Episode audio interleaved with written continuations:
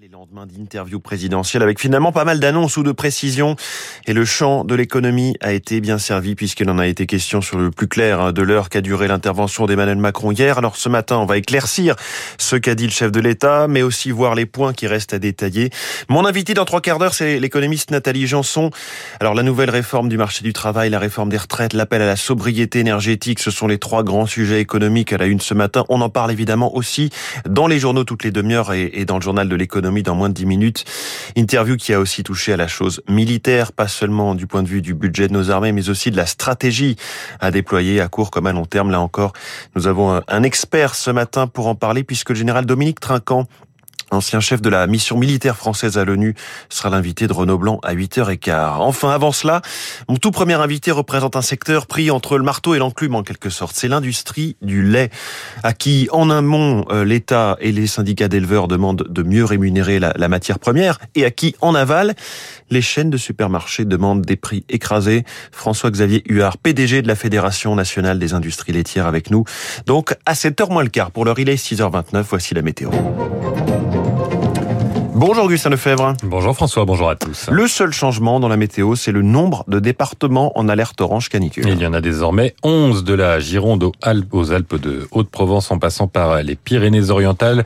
Euh, toujours du soleil et des fortes températures pour l'ensemble du pays cet après-midi. 25 euh, degrés à Lille, 28 à Nancy, 30 à Paris, Clermont-Ferrand et Rennes, 31 à Bayonne et Tours, 32 à Dijon, 36 à Bordeaux, 38 à Toulouse et 39 à Perpignan. Radio Classique et votre journée devient plus belle. Excellent début de journée à l'écoute de Radio Classique. Voici le journal de 6h30. La matinale de Radio Classique avec François Geffrier. Augustin Lefebvre à la une ce matin, les incendies continuent de dévaster la Gironde. Les pompiers luttent toujours contre deux feux à Landiras et la teste de bûche. Pas de victimes, mais plus de 5000 hectares de forêt dévastées, des milliers de vacanciers et d'habitants évacués, notamment euh, du bourg de Cazaux. À quelques kilomètres, Laurence a dû quitter sa maison de Guillos avec son mari. Elle ne sait pas quand elle pourra retourner habiter chez elle, ni si elle s'en sentira prête. Les incendies, on voit souvent ça à la télé dans l'Est ou dans le Sud de la France ou même euh, en Europe. On voit ce genre d'informations et on se dit pas qu'un jour ça nous arrive à nous et quand ça arrive, ça nous désempare et on ne sait plus quoi faire. Et suivant si je récupère ma maison, je pense que j'y habiterai pas encore de suite le temps d'enlever les odeurs qui sont très fortes et puis aussi un peu la peur de se dire est-ce que ça va pas revenir, on sait jamais. C'est que le début de l'été, la terre est sèche, les jardins sont secs, les forêts sont sèches. Malheureusement, j'ai peur que un jour ou l'autre, ça, va recommencer encore et que ça ne va pas s'arrêter. Propos recueillis par Azaïs Perronin dans les Bouches du Rhône. Les pompiers ont réussi à fixer tôt ce matin le feu entre Tarascon et Avignon. Première étape avant qu'il ne soit maîtrisé puis éteint. Cet incendie a été provoqué hier dans l'après-midi par le passage d'un train. Les étincelles ont mis le feu aux broussailles proches de la voie.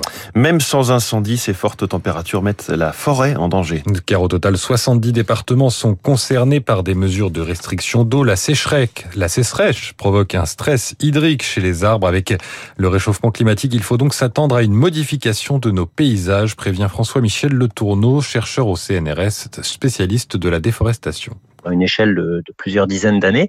Les arbres qui sont les plus vulnérables finissent par disparaître et ils sont remplacés par des arbres qui sont plus adaptés ou par des formes de végétation qui ne sont plus forestières, qui sont plus adaptées à la sécheresse. On découvre que les plantes qui sont adaptées à la sécheresse souvent ont des systèmes racinaires par exemple extrêmement développés puisque en fait la végétation qu'elles ne font pas à l'extérieur qui est vulnérable au soleil, elles la font sous la terre.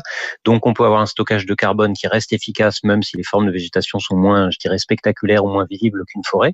Donc il faudra accepter que ça changer et donner de la valeur à d'autres formes de végétation et d'autres manières d'avoir de la biodiversité. Le chercheur François-Michel Le Tourneau, interrogé par Anna Huot. Les festivités du 14 juillet endeuillées à Cholet, un frère et une sœur tués lors du feu d'artifice municipal cette nuit. Ils avaient 7 et 24 ans. Une troisième personne a été blessée à cause d'un incident de tir. La zone ouverte aux spectateurs se situait à une cinquantaine de mètres de celle de lancement des, des, des artifices. Une enquête a été ouverte pour déterminer les circonstances du drame. Ne l'appelez plus Jupiter, mais Vulcain. Le président Emmanuel Macron veut forger l'avenir du pays. Retour de la traditionnelle interview du 14 juillet. Au-delà de la revendication mythologique, le chef de l'État a tenté de fixer un cap sérieux budgétaire, sobriété énergétique, réforme du travail pour arriver au plein emploi des ambitions et une méthode pour y parvenir, même sans majorité absolue, Lauriane Tout le monde. Il n'y a pas de fatalité. Nous allons y arriver. Coude sur la table, les poings serrés, Emmanuel Macron, chef de l'État offensif mais leader d'une majorité relative. Compromis. C'est pas un gros mot. Ça me pousse à être encore plus exigeant avec moi-même. Ça me donne encore plus de responsabilités. Responsabilité partagée avec les Français et les entreprises qui doivent être prêts à se serrer la ceinture, à économiser sur l'énergie, avec aussi les syndicats sur les négociations à venir et surtout avec les députés de l'opposition. Ce seront des périodes qui seront difficiles, on le sait bien. On va vous protéger avec ce qui est aujourd'hui défini, c'est le Parlement le vote. Il faut ouvrir le dialogue, mais avancer. Nous devons travailler plus et plus longtemps. Il n'y a pas de doute. Recul de l'âge de départ à la retraite, réforme de l'assurance chômage, son programme n'a pas changé, tout est encore sur la table et en cas de blocage, il est prêt à sortir l'artillerie lourde. La Constitution me le permet. J'irai devant les Français. Et il faut qu'on utilise tous les instruments pour que notre démocratie soit une démocratie vivante, par des conventions citoyennes et par des référendums. Le référendum, moyen de contourner le Parlement, mais outil constitutionnel dangereux. Plutôt que de faire passer une réforme, le vote pourrait se transformer en plébiscite pour ou contre Emmanuel Macron. Lauriane monde, Emmanuel Macron qui a également confirmé hier son intention d'augmenter plus que ce qui était prévu le budget de la défense française d'ici 2030. Avec le conflit en Ukraine qui va durer, il faut se préparer au retour de la guerre de haute intensité, a-t-il expliqué. Une forme de conflit à laquelle nous ne sommes plus habitués. Père de Young, ancien colonel de l'armée de terre, vice-président de l'Institut Témis, spécialiste de géopolitique. La haute intensité se caractérise par l'ignorance qu'on a de l'objectif de l'ennemi. On ne sait pas combien de temps ça va durer. Et d'ailleurs, la meilleure preuve, en Ukraine, on n'a pas idée des objectifs de Poutine et on ne sait d'ailleurs pas quand ça va terminer. Deuxième élément, perte massive d'hommes, perte massive de matériel. À titre d'exemple, on sait que les Russes ont perdu dans les trois premières semaines de la guerre 500 blindés. Le troisième paramètre, les populations sont directement confrontées à la guerre. Et au milieu de tout ça, c'est l'hybride.